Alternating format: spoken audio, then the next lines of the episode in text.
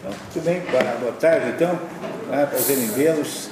O layout hoje é diferente, eu gosto do outro, a proximidade é maior, né? Reparem como é melhor o outro, né? Eu sempre faço do outro. Mas hoje nós temos aqui uma coisa especial que nós vamos aqui projetar alguns trechos da ópera Don Giovanni para complementar e ilustrar a, o nosso, o nosso livro Dom Juan, que são obras parentadas, são, são na verdade a mesma história, né, contada por dois autores diferentes em épocas diferentes. Então é por isso que nós temos esse layout aqui inusitado hoje. Voltamos para o nosso layout normal a partir do nosso próximo encontro. Nós já temos a programação para o ano que vem. Essa programação vai ser distribuída para vocês na hora do intervalo, na volta do, do café. Então a gente dá uma olhadinha nos livros. Já temos não só os livros selecionados, como as datas. Dá para agendar o ano inteiro já sem, com essa antecedência toda.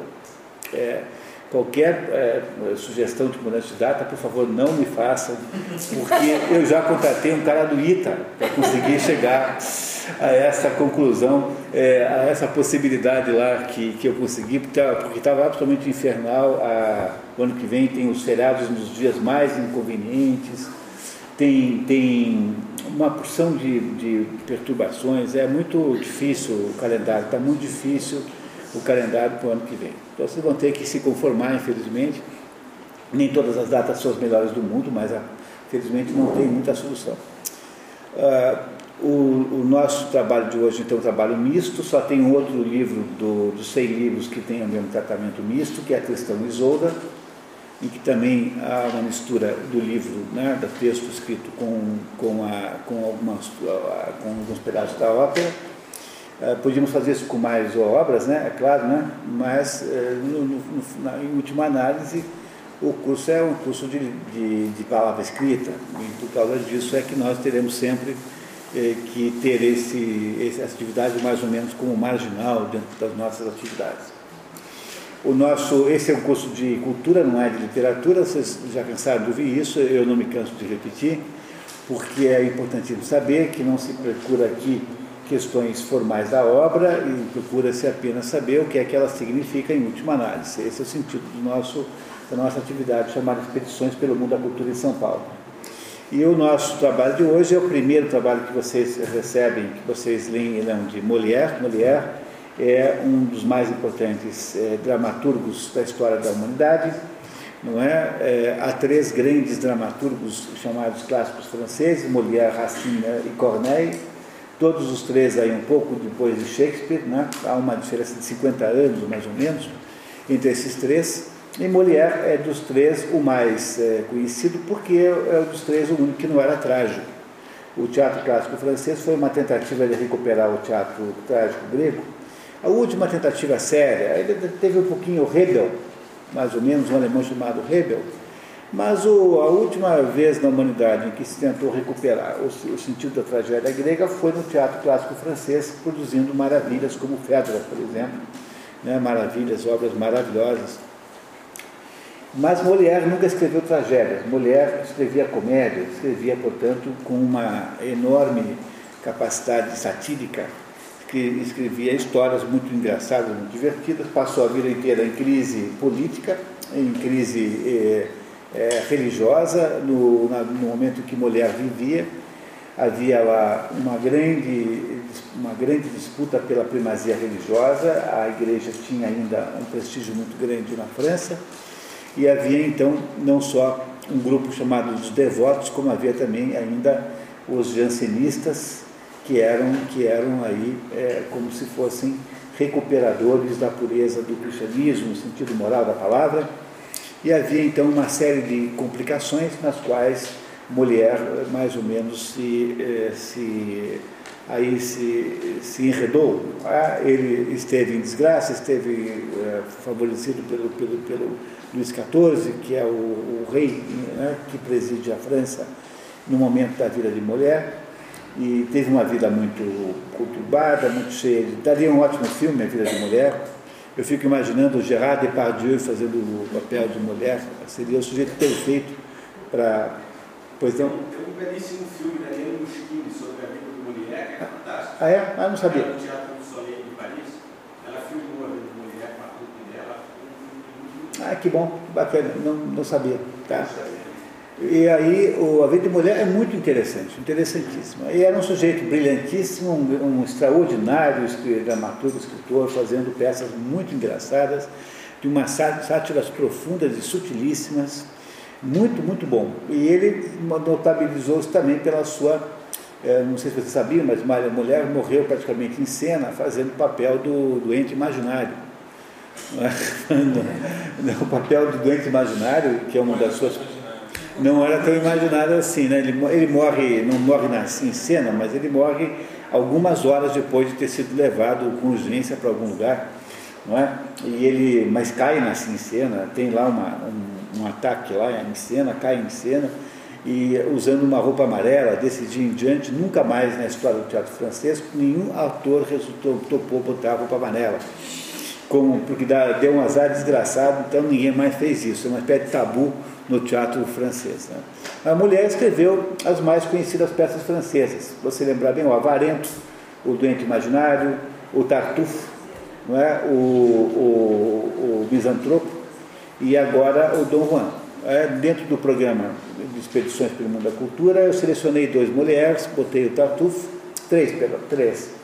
Botei o Dom Juan e botei o Misantropo. Esses três aí não por serem as mais importantes peças, porque é difícil escolher em mulher, mas por terem as três é, qualidades excepcionalíssimas, o que nos ajuda a entender, a entender o conjunto né, da obra de Mulher.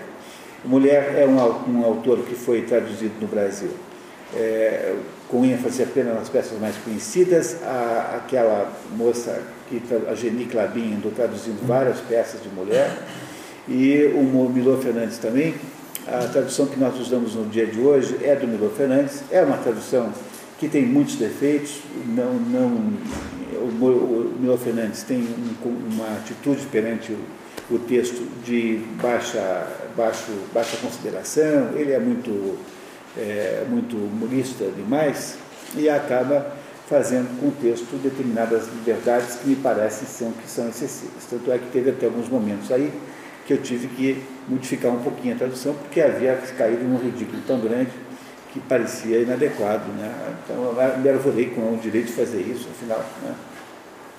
Mas essa tradução que vocês encontram aí do Dom Juan está, aliás, aqui à venda aqui, na, aqui nesta casa, é uma tradução é, muito veraz da peça, é muito razoável, com exceção do, dos, dos excessos é, milorianos, né? tirando os excessos milorianos, é uma boa tradução. É? Há também as Sabichonas, não é? que também é uma peça famosíssima, foi muito traduzida, o próprio Milo Fernandes também a, a traduzir, por, só que o Milo Fernandes não chama de Sabichonas, chama de as eruditas, as eruditas e não as sabichonas. O teatro de Molière é um teatro de fazer um teatro satírico muito boa, alta qualidade, e que nesse caso aqui do, desse assunto especial do Dom Juan acabou dando, batendo na trave, porque o, a peça andou proibida na França durante 167 anos. Quer dizer, a peça foi lançada e logo em seguida já censurada pelo rei, que achou-a excessivamente libertina e só voltou a ser ensinada na França, na França, é, 167 anos depois. Para os padrões modernos, você não vai achar libertino coisa nenhuma, você não vai achar isso demais, é? achará a peça até muito decente, assim. Mas para o momento histórico que se vivia lá, em que as tensões religiosas andavam à flor da pele, é natural que tenha havido essa reação, digamos, mais dramática do que, do que se imaginaria que devesse ter. A história de Dom Juan é uma história poderosíssima, existem dezenas de histórias contadas sobre Dom Juan.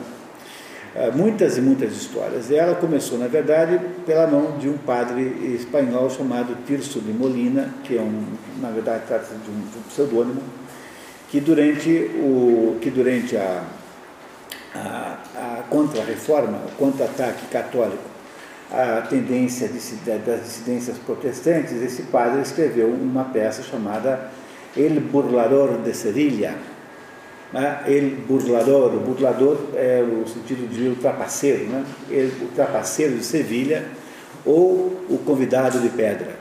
Né? Essa, essa peça é a origem de todas as outras histórias de Dom Juan.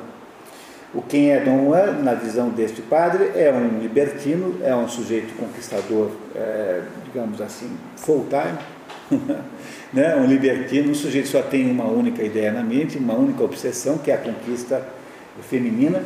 E este homem, então, é, é feito de um exemplo de como alguém assim pode dar-se muito mal, que é o que o padre queria. O padre queria advertir todos os libertinos da época que teriam um destino muito triste caso mantivessem os seus maus hábitos morais.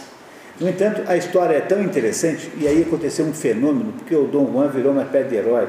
Depois a gente entende por quê no final. Mas acabou gerando uma série de sucedâneos, de versões de Dom Juan que foram sendo escritas em torno daquela primeira, sendo que três são as mais importantes. Se você quiser fazer então um curso abrangente sobre Dom Juan, você eh, apenas eh, presta atenção em três obras. A primeira é Debulador de Sevilha, que não é uma obra de grande mérito, a não ser pelo, sua, pelo seu pioneirismo, não é uma obra extraordinária, mas tem lá o seu mérito. Né? É escrita naquele jeito um pouco moralista, daquele, daqueles moralistas espanhóis, né? Tem essa, essa, esse cheiro assim. Aí você tem na sequência a obra Dom Juan de, de Molière, que essa sim é uma obra extraordinariamente bem feita, essa que nós vamos ler aqui hoje, né? muito, muito bem feita. E o, o tema foi mais ou menos levado ao paroxismo pelo, pelo Mozart, que convidou Lorenzo da Ponte, que é um libretista italiano, para fazer então uma versão chamada Don Giovanni. A versão Don Giovanni, é, que foi feita numa ópera, é essa cujos trechos nós vamos aqui hoje assistir como apoio ao nosso, ao nossa história de Dom Juan. Cada uma dessas versões de Dom Juan tem um, variações em si próprias, que estão, são diferentes, não são nunca a mesma história. Sempre, a história, no fundo, é a mesma, se você olhar bem de longe, é a mesma história, mas há diferenças, há detalhes, há pequenos, pequenos é, momentos em que muda-se a sequência, é assim. Logo, você não deve imaginar que essas são três obras, é, tradução uma da outra, porque não são, embora a temática seja a mesma. Além dessas três aí, há dezenas de histórias sobre Dom Juan, com, às vezes com esse nome, às vezes com nomes que não dizem nada é, desse nome. Quer dizer, há dezenas, é uma temática permanente, uma temática humana é muito abrangente, e é por isso que vocês poderiam catalogar aí dezenas de obras que estariam, digamos, eh, seriam decorrentes dessa família chamada Dom Juan de Tarso de Molina, Tirso de Molina, que é a sua obra original. O que nós vamos fazer hoje aqui é olhar para duas versões dessas, vamos abandonar o Tirso de Molina, não nos interessa, vamos ficar então com a versão de, de Molière e com a versão Dom Giovanni. E eu vou dizendo para vocês onde é que estão as diferenças mais importantes, quando são importantes, né, de verdade. Vamos fazer a leitura do nosso, do nosso resumo, como sempre, do mesmo modo de sempre, e de vez em quando, então, eu ponho aí um trechinho para vocês, é, não só olharem para a versão do Dom Giovanni, mas, sobretudo, por causa da beleza extraordinária da, da, da obra de Mozart, porque, entre as óperas todas, essa é considerada, digamos, a, o, o, modelo. Né? Se há uma ópera que poderia ser chamada de modelo geral das óperas, é essa. Ah, o do Dom Giovanni é a obra formalmente melhor de todas já feitas até hoje. Não há nenhuma ópera que tenha as qualidades de equilíbrio e de, e, digamos, de harmonia que tem essa ópera. Nós vamos ver aqui, talvez um pouco, entre 30 e 40 minutos da ópera, é, quebrado aos pedacinhos em prestações, né? de modo que vocês não irão ver a ópera, não, não há nenhum, nenhuma impossibilidade de vocês é, depois fazerem esse esforço sozinhos, a ópera inteira demora três horas, não teríamos a menor chance de fazer isso aqui no nosso parco tempo. Mas essa versão da ópera aí, da ópera da, da Orquestra de Colônia, é, com Thomas Allen como, como Dom Juan, é uma versão magnífica. Esse Thomas Allen, que faz o Dom Juan, é difícil você imaginar alguém com mais physique de rôle, é, como se diz em francês, né? com mais com adequação física e de e de escalação né, do que este homem, porque ele de fato tem aquele ar dissoluto, libertino, sem vergonha e pilantra é, do, do Dom Juan. Ah, não falta nada para o fulano para ser o Dom Juan perfeito. É, é absolutamente Dom Juan. Ah, é o sujeito nasceu para esse papel. A ópera é muito boa, é extraordinariamente bem feita, né, primeira qualidade, primeiro time. E vocês vão gostar muito disso. Há uma folha aí que vocês receberam, em que há as principais diferenças entre as três obras que nós vamos, é, aqui estamos referindo hoje. Há muita diferença, né? O mais importante de tudo é o seguinte, olha só, o nome da obra do Tirso de Molina é El Burlador de Sevilha e, e Convidado de Piedra. Aqui há um erro aqui de espanhol, Sevilha é com dois L's, não com LH. Por favor, corrija, passou aqui, não sei como. Né? No nome da obra, está errado. Ah, em Molière, o nome é Don Juan ou Le Festin de Pierre, que é a festa de pedra. E no, no, no, no, no Don Giovanni, o nome é Il Dissoluto Punito, o, o libertino polido, né? Ossia ou Il, Il Giovanni, né? Il Don Giovanni, né? ou Don Giovanni. São os três nomes diferentes. Reparem que o Milor Fernandes, quando fez a tradução da obra do, do, do, do aqui do Molière, ele começou pegando é, o subtítulo e usando não a do, não do Mulher, mas a do texto de Molina. Tanto é que o livro que, que nós vamos ler agora chama-se Dom Juan ou O Convidado de Pedra. Quer dizer, o, o Milor Fernandes já começou misturando os títulos logo ambiental, obviamente de propósito, porque ele achou melhor Convidado de Pedra do que o, o, a, a Festa de Pedra, né? E aí tem uma ideia das, da, mais ou menos do, de quando foi que essas obras eh, foram pela primeira vez a público. 1630 para o Cristo de Molina, 1635 para a Mulher e 1737 para Lorenzo da Ponte. Há diferença também no nome das personagens, reparem aí, né?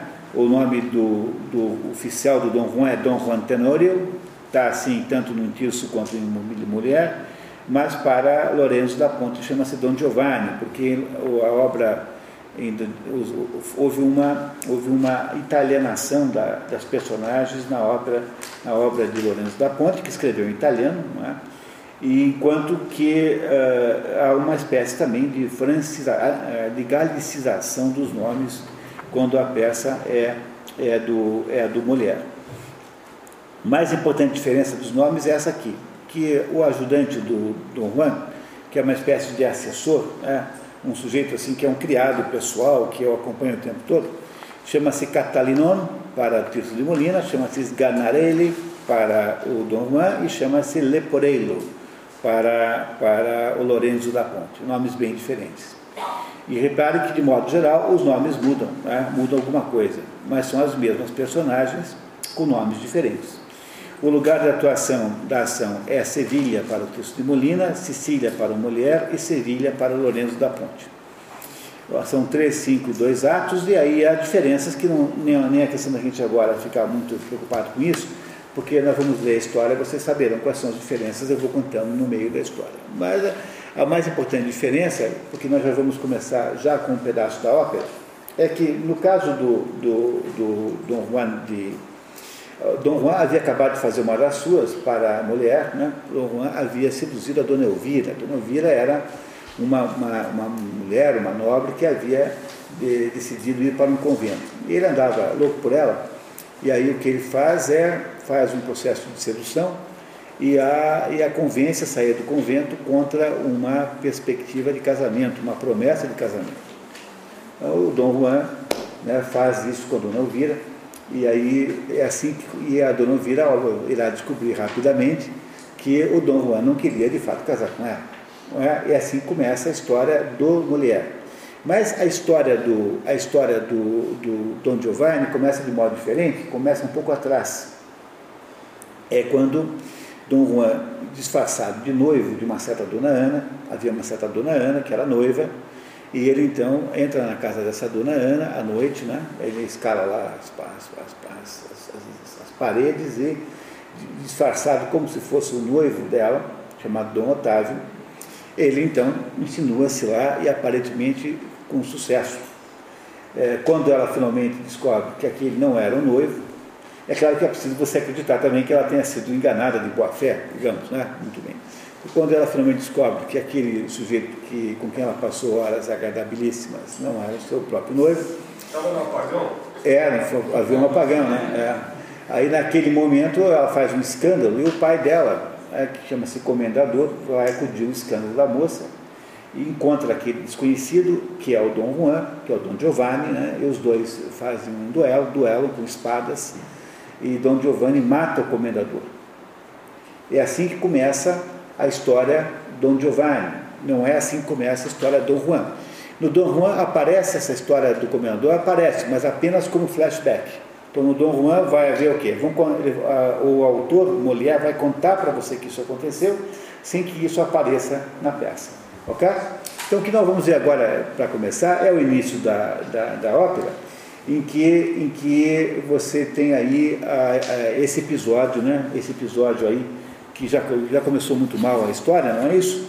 Que acaba resultando na morte do comendador e acaba resultando então, e é essa morte do comendador que estabelece então todo o ritmo do resto do, do livro. Não é?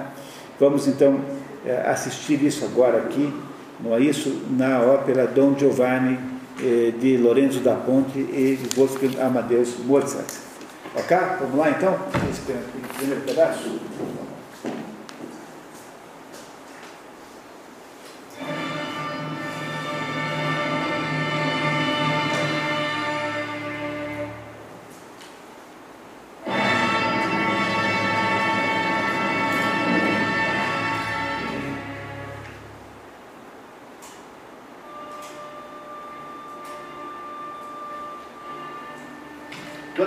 Tem um primeiro momento em que todos os temas melódicos são apresentados em sequência.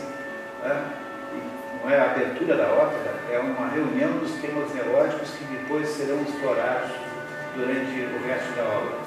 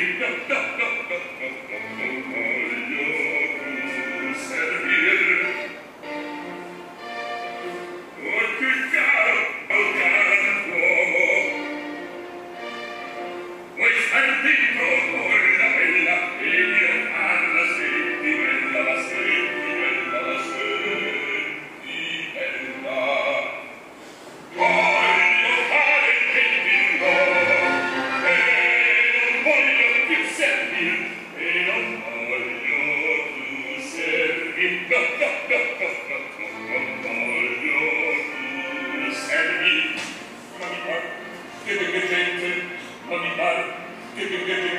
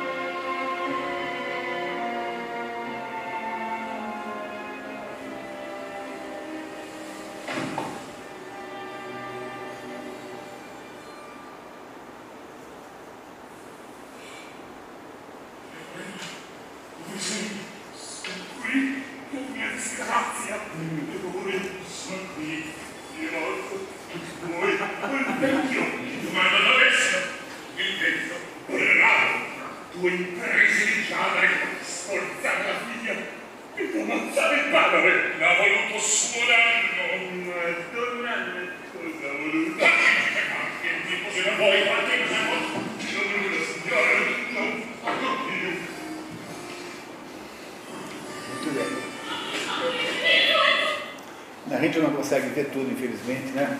Então vamos selecionando os pedacinhos aí. Eu não sei se vocês estão acostumados a ouvir ópera, mas é uma das coisas mais extraordinárias que a humanidade inventou, é isso. De todas as artes é a mais complexa, porque você tem teatralidade, você tem teatro, tem artes plásticas, que é o decor, né? Você tem a atuação dramática, você tem a música, tem dança, é o, o, digamos, o gênero artístico mais completo, quase não dá para dizer que é um gênero tão grande a sua complexidade. Depois que você começa a se acostumar, essa ópera aqui você vai se deliciando com momentos que são absolutamente divinos, do ponto de vista de competência musical, é coisa de Mozart, né? É como quase ninguém.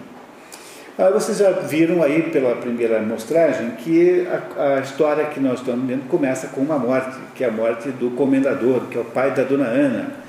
Dona Ana é essa moça é, porque, por cujo noivo, o Dom Juan, ou Dom Giovanni, tanto faz, né, passa passar.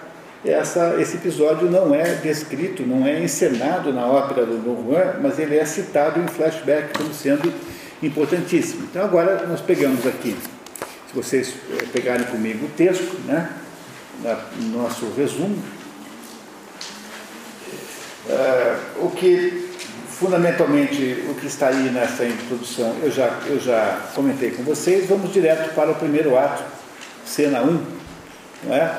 esse Leporello que, que chama-se Sgaranelli, no, no, isso, isso é mais uma outra coisa que, que Milo Fernandes fez, ele, ele não respeitou o nome Sganare- Sgana- Sganarelli, que é o nome da personagem de mulher, e botou no nome do, usou o nome da personagem de Mozart. Entendeu? O Milor Fernandes fez essa mudança por sua própria conta. O nome da personagem no original de mulher é Sganarelli. O, o Milor Fernandes trocou como ele trocou o título. É, porque ele achou mais bonito, mais bacana. Então ele trocou. Tá? Entendeu? Botou lá, então o Leporello não está na obra do Milo Fernandes. Aqui eu botei o Leporello, porque afinal de contas, né, é, para que gerar mais confusão? Então vamos seguir o texto que é a origem, né? Não é isso? Mas saibam que houve aí esta, essa modificação. Então vamos ver como é que começa isso então, por favor. Quem é que está? Joaquim, por favor. Primeiro 1. Leporello, é, criado de Dom Juan. Leia a nota, por favor, a nota. Nota do, resumo, do resumidor. O tradutor preferiu não traduzir Dom Juan por Dom João, e essa escolha foi mantida ao longo do resumo. Em algumas versões, esse Dom Juan, forma castelhana antiga, mas vigente no tempo de Molière.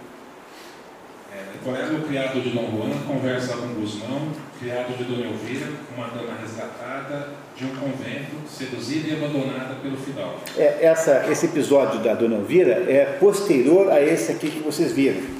Então a, a história do Molière começa depois que houve esse episódio aqui de sedução da Dona Ana. Então a Dona Elvira veio depois. Essa é aquela que foi tirada do convento quanto a uma promessa de casamento, né, Dona Elvira? Diz Leporello, quer dizer então, caro Guzmão, que tua patroa, Dona Elvira, surpreendida com nossa partida repentina, meteu o pé na estrada e veio atrás de nós? Que coisa! E conclui, temo que ela vai receber muito pouco em paga desse perigoso investimento. Ou seja, a Dona Elvira, indignada com o fato de ter sido seduzida e abandonada, vai atrás do Dom Juan, não é isso? E é, finalmente o encontra. Estão aqui os dois criados conversando, o Leporello conversando com o Guzmão, que é o criado dessa Dona Elvira. Guzmão não percebe rapidamente o que o Leporello quer dizer, mas na medida em que prossegue a conversa, ele vai se indignando. Mas ele está preso pelos santos laços do matrimônio. Como se fosse, eh, aí eu- lembrem sempre né, que pelo critério antigo, transou, casou. Quer dizer, o ato de, o ato de transar é o casamento propriamente dito. né? Não é que fica-se obrigado a casar em seguida. Já está casado a igreja reconhecia esse casamento automaticamente, por exemplo. É? Essa é a, é importante se lembrar disso, né? É o que vigia nessa época como critério geral. Né? É exatamente como hoje. Né? Exatamente como hoje. Tá? Vamos, vamos lá. Ei, Gustavo, meu pobre amigo, confia em mim. Você ainda não percebeu quem é esse homem, esse Dom Juan? O Dom Juan é o chefe dele, está falando assim do próprio chefe, né? Como é que eu posso saber quem é um homem capaz de tal perfídia? Não compreendo como, depois de tanto amor e tantas demonstrações de impaciência, depois de tantas homenagens escaldantes, e votos e suspiros, e promessas em pranto, depois de tantas cartas apaixonadas, protestos ardentíssimos, repetidos juramentos, em suma, depois de haver demonstrado tanto arrebatamento e fúria, a ponto de presa dessa paixão invadir o obstáculo sagrado de um convento, a fim de se apossar de Dona Elvira, não compreendo, repito, como depois de tudo isso teria tido a coragem de romper com sua palavra. Leporello explica a Guzmão que Dom Juan é o maior patife que a terra já produziu. Um danado, um cão danado, um demônio, um turco priápico, se é que todos não são, um herege que não respeita nem o céu, nem os santos, nem a Deus, nem ao diabo. O priápico é um homem de ereção permanente. Tá? Priápico é isso, um homem que tem ereção permanente. Esse é o Leporello falando do chefe dele para o outro criado. Né? Vive a vida como um animal selvagem, um porco de Epicuro, verdadeiro sardanapalo, que só busca satisfações e fecha os ouvidos todas as censuras que lhe faça o mais puro cristão. É um porco de Epicuro é um nome antigo, uma expressão antiga para você designar um filósofo libertário, libertário assim, libertino, um sujeito que filosofa em favor da libertinagem. E esse Sardanapalo aí é uma personagem histórica, um rei da Abissínia, que era o, digamos, o, o perfil perfeito do homem dissoluto, o sujeito que produzia bacanais o tempo todo. Esse Sardanapalo era um sujeito voltado para uma vida digamos assim, de prazeres. Acha idiotice tudo em que acreditamos. Tu me dizes que se casou com Plano. Isso é pouco. Para satisfazer sua paixão, ele não hesitaria em casar também contigo, teu gato e teu sapato. Um casamento não lhe custa nada, é só um estratagema, é só um estratagema para atrair as tolas. Casa como respira sem mesmo perceber. E uma vez satisfeito, esquece. Senhoras ou donzelas, burguesas, camponesas, vai de um tudo. Para ele não há carne retostada ou mal passada. Embora prefira crua e tenra. Se eu te fizesse a lista de todos com quem de todas com quem casou aqui, ali, acolá, olha, você ia ter que tomar nota o dia inteiro. Vem cá, esse Dom Juan parece uma figura assim exemplar do ponto de vista moral? Não? Não, não, parece muito, né? Não é isso, né? A opinião do seu próprio criado é que ele é um sujeito assim, digamos, de hábitos condenados, não é isso? Não é? E tá, então aqui começamos, estamos começando a entender quem é Dom Juan Tenório. Muito bem. Inclusive na ópera isso é muito engraçado, né? É, já vamos ver, é, já vamos ver esse pedaço aí, tá? É exatamente. O criado do sedutor faz uma profecia, consola-te na certeza de que mais dia menos dia a cólera do céu desabra sobre ele. A chegada do patrão, Leporello arrepende-se de ter dado com a língua nos dentes e pede discrição a Guzmão que sai. Dom Juan pergunta a Leporello se aquele que acabara de sair não seria o bom Guzmão criado de Dona Elvira. Leporello confirma a desconversa. Dom Juan comunica ao criado que um novo vendaval havia varrido Elvira do seu coração. O criado diz que conhece seu patrão como a palma da mão. Sei que seu coração vagueia como um pombo. Come alpiste em todas as gaiolas e nenhuma o prende. Dom Juan quer saber se ele, dá, se ele lhe dá razão. Leporello resiste em responder, mas pressionado, acaba dizendo que não aprova de modo algum aquele procedimento. E acho até bem safado amar para lá e para cá como o senhor faz como o senhor faz? Dom Juan defende. Tanto, no, ponto de vista do Leporello, que era aquele que estava ali esperando embaixo, né, guardando, né, vigiando, o patrão dele não tem um procedimento bom. Mas isso é importante saber. Né? Não é isso? O, o patrão dele, que é o Dom Juan, não se importa com isso porque ele tem uma atitude cínica em relação a essa situação toda. Não é? E agora vai o Dom Juan tentar dizer por que, que ele é assim. Repare que maravilhosa e divertidíssima descrição. Dizer, a peça do Mulher é muito bem feita, é muito bom. Reparem que coisa bacana. Não diga, você pretende que uma pessoa que ligue, se ligue definitivamente a um só objeto de paixão, como se fosse o único existente, depois disso renunciar ao mundo, ficar cego para todas as outras formosuras, bela coisa, sem dúvida, uma pessoa em plena juventude enterrar-se para sempre na cova de uma sedução morto para todas as belezas do mundo em forma de mulher. Tudo em nome de uma honra artificial a que chamam fidelidade. Ser fiel é ridículo, tolo, só serve aos medíocres. Todas as belas têm direito a um instante de nosso encantamento. E a fortuna de ter sido a primeira não pode impedir as outras o direito de estremecer o nosso coração. É um sujeito benevolente, né? Pense bem, né? É um sujeito que está pensando na felicidade da humanidade. né? Ele está querendo transmitir para outras pessoas a mesma chance, a mesma oportunidade. Não deixa de ter uma certa, um certo coração cristão nisso. É, repare, né? Muito bem. A minha beleza me enlouquece em qualquer lugar em que a encontre, cedo facilmente a doce violência com que me domina. Em amor é lindo estar comprometido, mas o compromisso que tenho com a beleza não impede minha alma de ser justa com as outras. Veja, a, a- a alma dele tem que ser justa com as outras mulheres também. Tenho os olhos sempre abertos para o mérito de inúmeras, É, não é um exclusivista, é um sujeito de coração aberto. E rendo sempre a todas e a cada uma as homenagens e os tributos a que a natureza me impele. Seja por que for, não posso, não devo recusar meu coração a nada que vejo de adorável. E se mil rostos formosos me pedissem, me pedissem partiria em mil meu coração para atendê-los. As atrações nascentes têm encantos inexplicáveis. Todo gozo do amor está na renovação. Repare, todo gozo do amor está na renovação. Minha vontade é seduzir a terra inteira, como Alexandre, e lamento que não haja outros mundos, para estender até lá minhas conquistas amorosas. Alexandre Magno dizia que pena que não há outros mundos para ele poder conquistar, pois ele diz assim, o Dom Juan, né? pena que não há outros mundos para eu estender para lá as minhas conquistas amorosas. Esse é o Dom Juan, né? Muito bem. Impressionado pelo discurso, Leporello comenta que Dom Juan vira e revira as coisas de uma tal maneira que parece ter absoluta razão onde não tem nenhuma. Ou seja, o Leporello, muito genialmente, é, vê no seu patrão uma espécie de trapaceiro intelectual, que faz então com que pareça que aquilo que ele está falando é verdadeiro e válido, embora não seja. Não é? Muito bem. Tá? O libertino insiste: e existe vida mais agradável? Não, reconheço. É muito agradável, muito divertida, e até eu levaria uma vida assim se não houvesse nada de mal nisso. Mas, meu senhor, escarnecer assim de um sacro mistério. Que é o sacro mistério, o casamento, né? Né? Casamento. Vamos, vamos, esse é um assunto entre o céu e eu. Resolveremos isso sem comprometer você. Mas, meu senhor, sempre ouvi dizer que é muito grave zombar do céu. Os que se atrevem a, isso são libertinos, jamais têm um bom fim. Agora você exagera. Quantas vezes já lhe disse que detesto pregadores? Insistindo nos castigos futuros, Leporello relembra seu patrão que ele havia matado o comendador seis meses antes, crime de que havia sido absolvido, mas não livrado do ressentimento de parentes e amigos.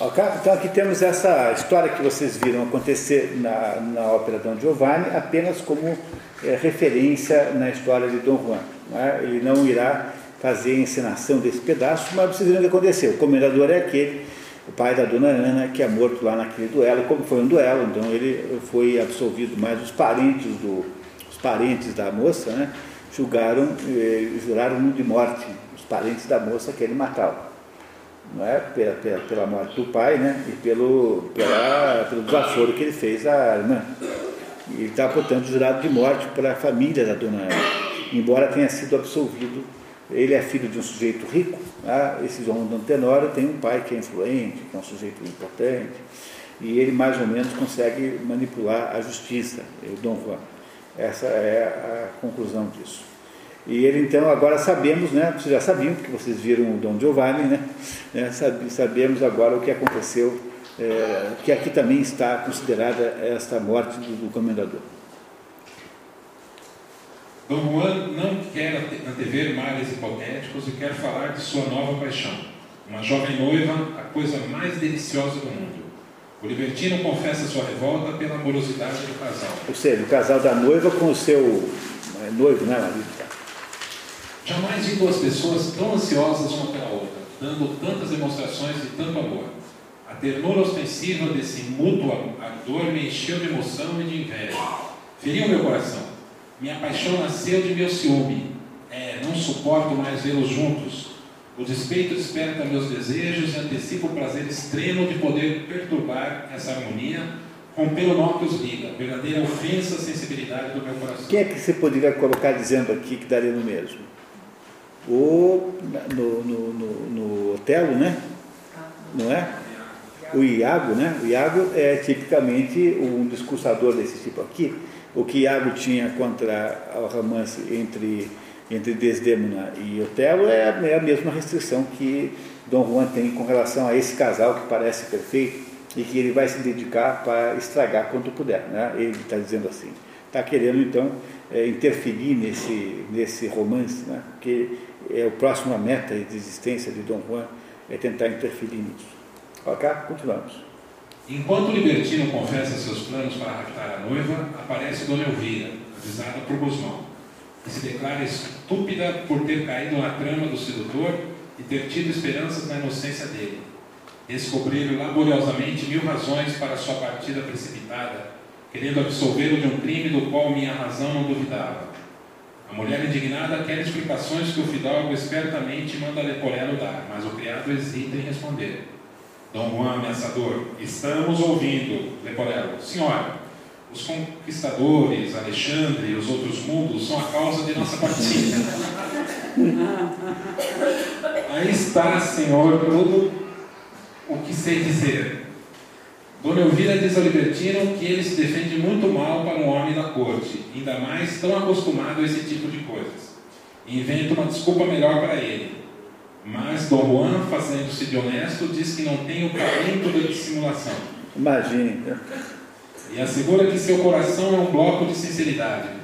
Pois é evi- evidente que não partir, fugir, não pelas razões que lhe parecem evidentes, mas por escrúpulos de consciência, por saber que não poderia viver consigo sem pecado. Repito, fui assaltado por escrúpulos que abriram os olhos de minha alma e me encheram de horror por minha conduta. Refleti que para desposá-la, arran- arranquei-a da clausura de um convento, obriguei-a a romper votos que a ligavam a sublimes compromissos. E o céu tem ciúme feroz dessa espécie de coisa. O arrependimento me dominou, tive pavor da cólera divina. Percebi que nosso matrimônio não passava de adultério disfarçado, que atrairia sobre nós o castigo do Altíssimo. Parece sincero? Sentiram alguma sinceridade no Dom Juan? Como é sincero ele. Muito bem. Tá. Dona Elvira chama-o de celerado, promete-lhe o castigo do céu e parte ofendido. Nós vamos ver agora esse trecho na ópera de Mozart, que é muito bacana, conforme o Joaquim já antecipou. É um pouquinho diferente. Está Dom Juan e Leporello, eles percebem a chegada, do, Dom Giovanni e Leporello percebem a chegada de uma mulher e se escondem. Ele não reconhece, mas é a tinha vindo atrás dele. Ele não a reconhece no primeiro momento e fica escondido com o Leporello ouvindo a mulher dizer o que é que lhe afligia. E a mulher faz então, uma, canta uma área é, dizendo que havia sido abandonada, e ele diz assim, escondido lá atrás, sem saber que é Dona Elvira, poverina, poverina, poverina, todo comparecido dela, né, até que ele se apresenta e dá de cara com a Dona Elvira. Aí quando ele faz isso, fica, obviamente manda o criado tentar dar uma desculpa, aí foge, desaparece. E aí quando ele vai embora, é que é uma cena memorável, que não está aqui no, não, aparece no, no Juan de Molière, mas aparece no Don Giovanni, com um talento incrível, que é o, o Leporello lendo para a Dona Elvira a, a, o balanço, né, né, o, o inventário das, das, das, eh, das, das eh, conquistas de Dom, de Dom Giovanni. É muito bom, eh, percebam que interessante que é isso. Vamos lá, número 3, por favor.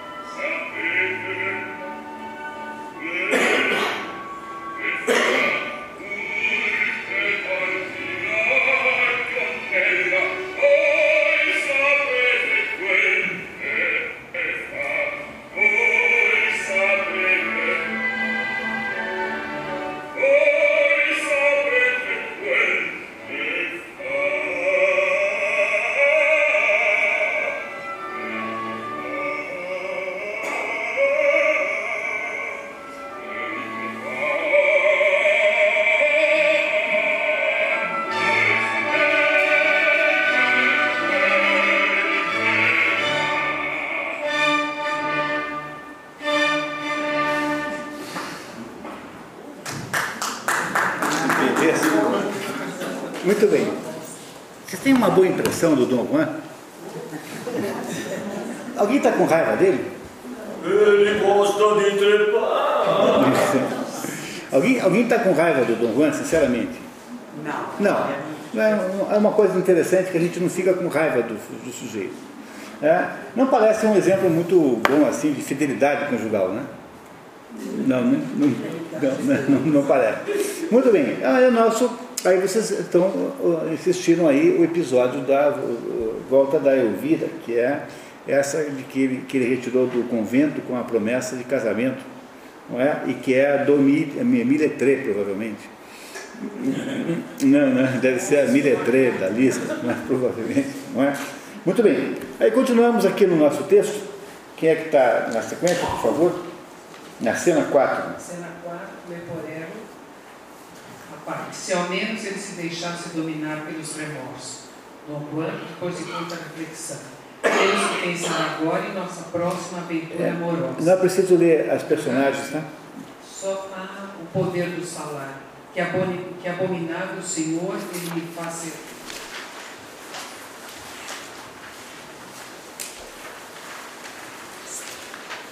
Segundo ano. Um casal de camponeses noivos, Carlota e Pierrot, conversam. É, esses dois aí são é, Mazeto e Zerlina, na- aqui na história do Dom Giovanni. Né? São nomes diferentes para as mesmas personagens. Pierrot conta como havia salvado dois homens de afogamento naquele dia. Um que era muito mais bem feito que o outro e que quando apareceu Marturina, outra camponesa, parecia querer comer ela com os olhos. É, essa tradução, que querer comer ela com os olhos, isso é a tradução do Milor Fernandes querendo parecer popular, entendeu? Eu tive que, ter, havia momentos que isso estava tão ridículo que eu tive que voltar para a linguagem normal, porque era completamente inverossímil e tão é, afetado que era, né? Então aí você tem a tradução do, do, do Milor, né? Que estragou um pouquinho isso. Quer ler a nota, por favor? Nos diálogos entre Pierrot e Carlota, o tradutor optou por uma forma de linguagem popular de muito mau gosto, que foi revertida aqui para a linguagem comum. Na versão de Tirso de Molina, os noivos chamavam-se Patrício e Amigo. Na versão de Lourenço da Ponte, Mazeto e Zervino. Quando aparecer daqui a pouquinho no filme, é Mazeto e Zerlina, né? Tá. Então, repare o que aconteceu. Esse Mazeto, ou então Pierrot, tanto faz, conta para a mulher, né, que é a Zerlina ou, ou Carlota, né, que havia eh, salvo dois cavaleiros de um naufrágio naquela manhã, e eram, quem eram os dois cavaleiros, dá para vocês imaginarem quem eram, que haviam ido a uma certa ilha tentar seduzir a tal da noiva maravilhosa que o, o, o Dom Juan, eh, pela qual ele estava apaixonado, não é isso? E que depois que eles são salvos, aparece essa Marturina, outra camponesa, e o Dom Juan automaticamente a assedia, logo, logo ali na praia, ali, no, no salvamento. Pierrot reclama da noiva. Ei, miséria, tu não me ama. Os que se amam estão sempre fazendo reclamações e queixas por se quererem ver. No outro dia ouvi quando o Pasqualino estava trepado na escada e a Tomazona o empurrou com força e lhe deu um trambolhão. Caramba, é assim que fazem as pessoas que se amam? Carlota, curiosa, vai nos perguntar os nomes. Quer dizer, esse, esse Pierrot acha que a mulher não gosta dele, a noiva, porque ela, ela não o trata bem. Ela acha que uma prova de amor é que o casal fique brigando o tempo todo, assim, aos, né, às turras, né? É isso. Dom Juan queixa-se do fracasso do rapto da noiva causado, causado pelo naufrágio. Contudo, ao ver Carlota, conclui que sua desgraça está compensada. Leporello se escandaliza mais uma vez. Confesso, Senhor, que o Senhor me assombra. Apenas escapados de um perigo de morte, em vez de render graças a Deus pela compaixão que Ele teve de nós, o Senhor se empenha em atrair novamente a cólera divina nos seus habituais devaneios, seus amores, crimínio. Dom Juan, Dom Juan assume a arma e começa a dor. Cala-te, boca, você não sabe o que diz, o Senhor sabe o que faz. Dom Juan começa a cortejar Carlota. Sabe, você é de uma beleza rara, e seus olhos penetrantes me penetram. Jamais vi mulher tão fascinante. Mas Carlota diz que é prometida de Pierrot, filho da vizinha Simoneta. Não é possível uma moça assim como você casar com simples camponês? Não, não, isso é profanar tanta beleza. Você não foi feita para viver numa aldeia. Não há dúvida alguma de que merece um destino melhor. E o céu, que tudo sabe, me enviou aqui justamente para impedir esse enlace e fazer justiça a seus. Ele está sendo sincero? Não, tá, ok. Uma verdade, Senhor, é que não sei como fazer ouvindo o Senhor falar. O que o Senhor diz me agrada muito e queria acreditar em tudo. Mas sempre me ensinaram que não se deve acreditar nos cavalheiros, porque todo fidalgo é um violador e só quer enganar as raparigas. Eu não sou um desses. Ele é esse. Não lê- Não lê por ela, fala a parte né, para o público, não, é exatamente o que é. Então. Dom Juan pede a Carlota em casamento, dizendo que ele é testemunha fiel do seu compromisso e dando razão às desconfianças da moça.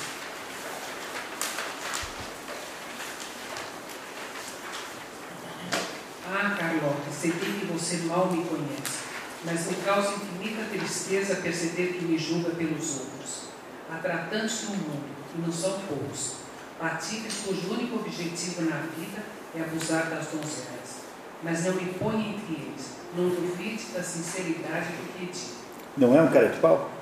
Muito bem, tá. Carlota diz que tudo que ela queria era acreditar e acaba aceitando. Consigo, quero e aceito.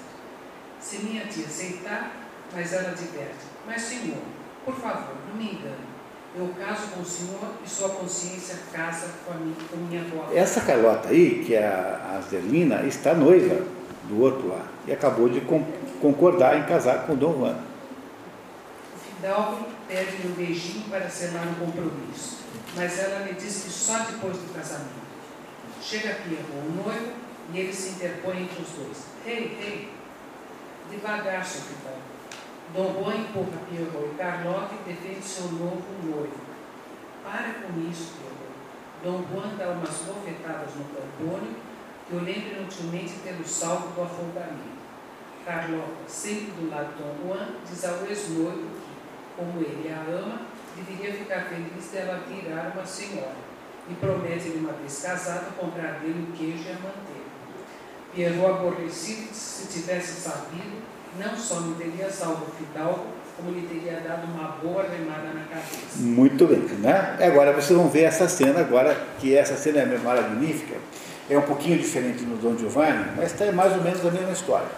E o que tem aqui extraordinário é que uma, uma hora que o, depois que o Dom Juan, que o Dom Giovanni consegue então, né, se livrar do noivo, que é levado pelo leporeiro embora, e ele então há uma, uma, um dueto chamado Latidarim Lamalo, que é a mais bonita cena de sedução já inventada, já produzida, já desenhada pela humanidade. Não há nada mais extraordinário do que Latidarim Lamalo, que é a cena de sedução em que o, Dom Giovanni seduz então a Zerlina, ou a Carlota, é a mesma personagem.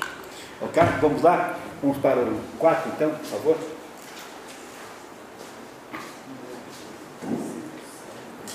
Nossa, basta.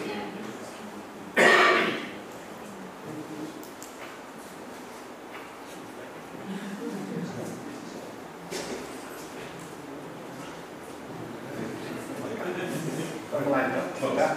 Então, agora estamos no registro 4, por favor. O 4. Vamos lá. Isso. Isso é de uma beleza in- indescritível.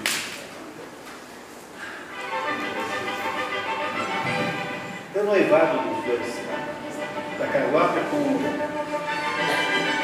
Pedro.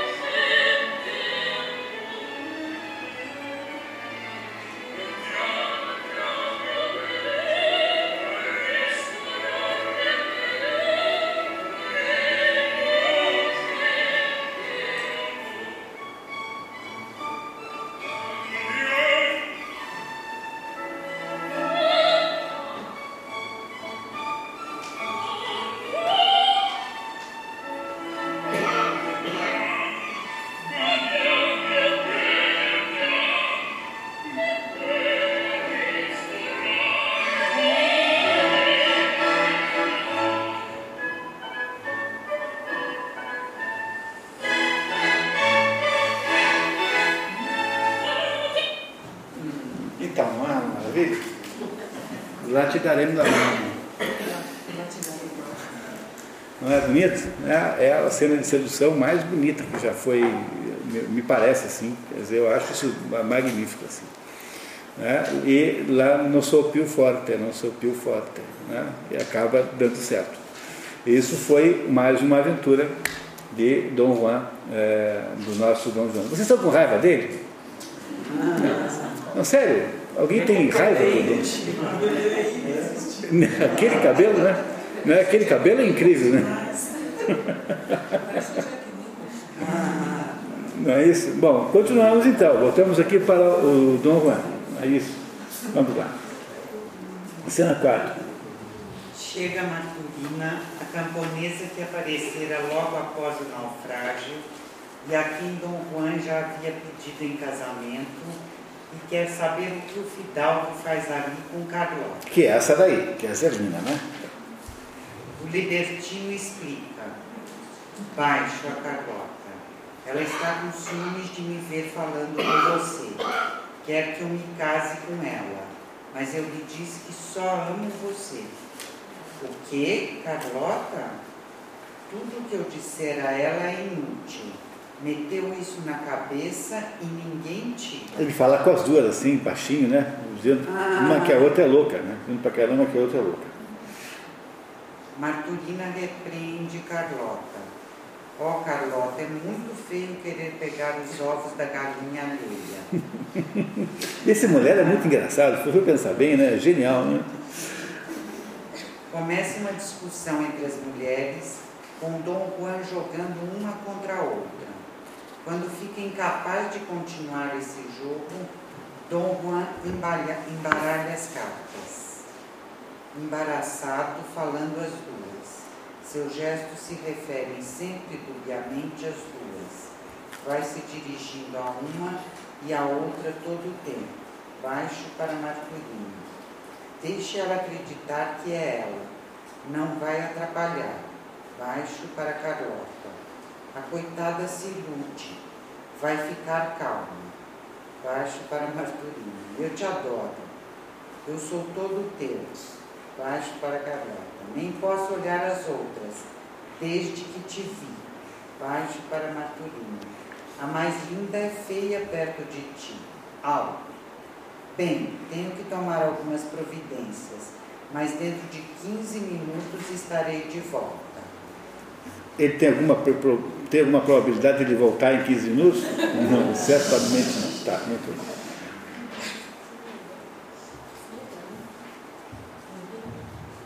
Cena 5. A Carlota pulou o muro. Não, não é isso. Cena 5. Cena 5, vamos lá. Depois que Dom Juan escapa, amba- ambas as mulheres estão convencidas de terem sido escolhidas. Leporello intercede. Ah, pobres meninas, tenho pena de ver tanta inocência. Não posso aguentar ver vocês arrastadas para a infelicidade. Leporello continua explicando às moças que seu patrão é um salafrário, capaz de casar com todas, com a humanidade inteira, mas com a volta de Dom Juan, muda completamente o tom e começa a elogiar a patrona. Chega um cavalheiro chamado Ramé, Né? Ramé, e o, co- e o a Dom Juan que ele está sendo procurado por 12 homens a cavalo. O libertino despede-se rapidamente das mulheres como se estivesse falando apenas uma, prometendo voltar para cumprir a palavra, após resolver assunto urgente. Você sabe quem é que está perseguindo Dom Juan agora, né? São os, os parentes da dona Elvira, não é? Que querem vingá-la, né? Não é isso? Não é? Os parentes da dona Elvira. E não os parentes da dona Ana, conforme eu havia dito para vocês agora há pouco, estava errado, né? Agora me dei conta que são os da dona Elvira que perseguem Dom Juan e não da dona Ana. Ah, Dom Juan, acovardado pela chegada de tantos inimigos, propõe trocar de roupa com Leporel. É uma honra que te concedo. Afortunado, cego, pode atingir a glória de morrer por seu senhor. Leporel, agradeço pela honra que me concede, só, mas, meu Deus, se devo morrer, pelo menos dá-me a graça de morrer como eu mesmo. Muito bem. E aí, então, nesse momento, nós paramos aqui no início do ato 3, tomamos um café e voltamos daqui a 15 minutos. Que tal? Vamos lá?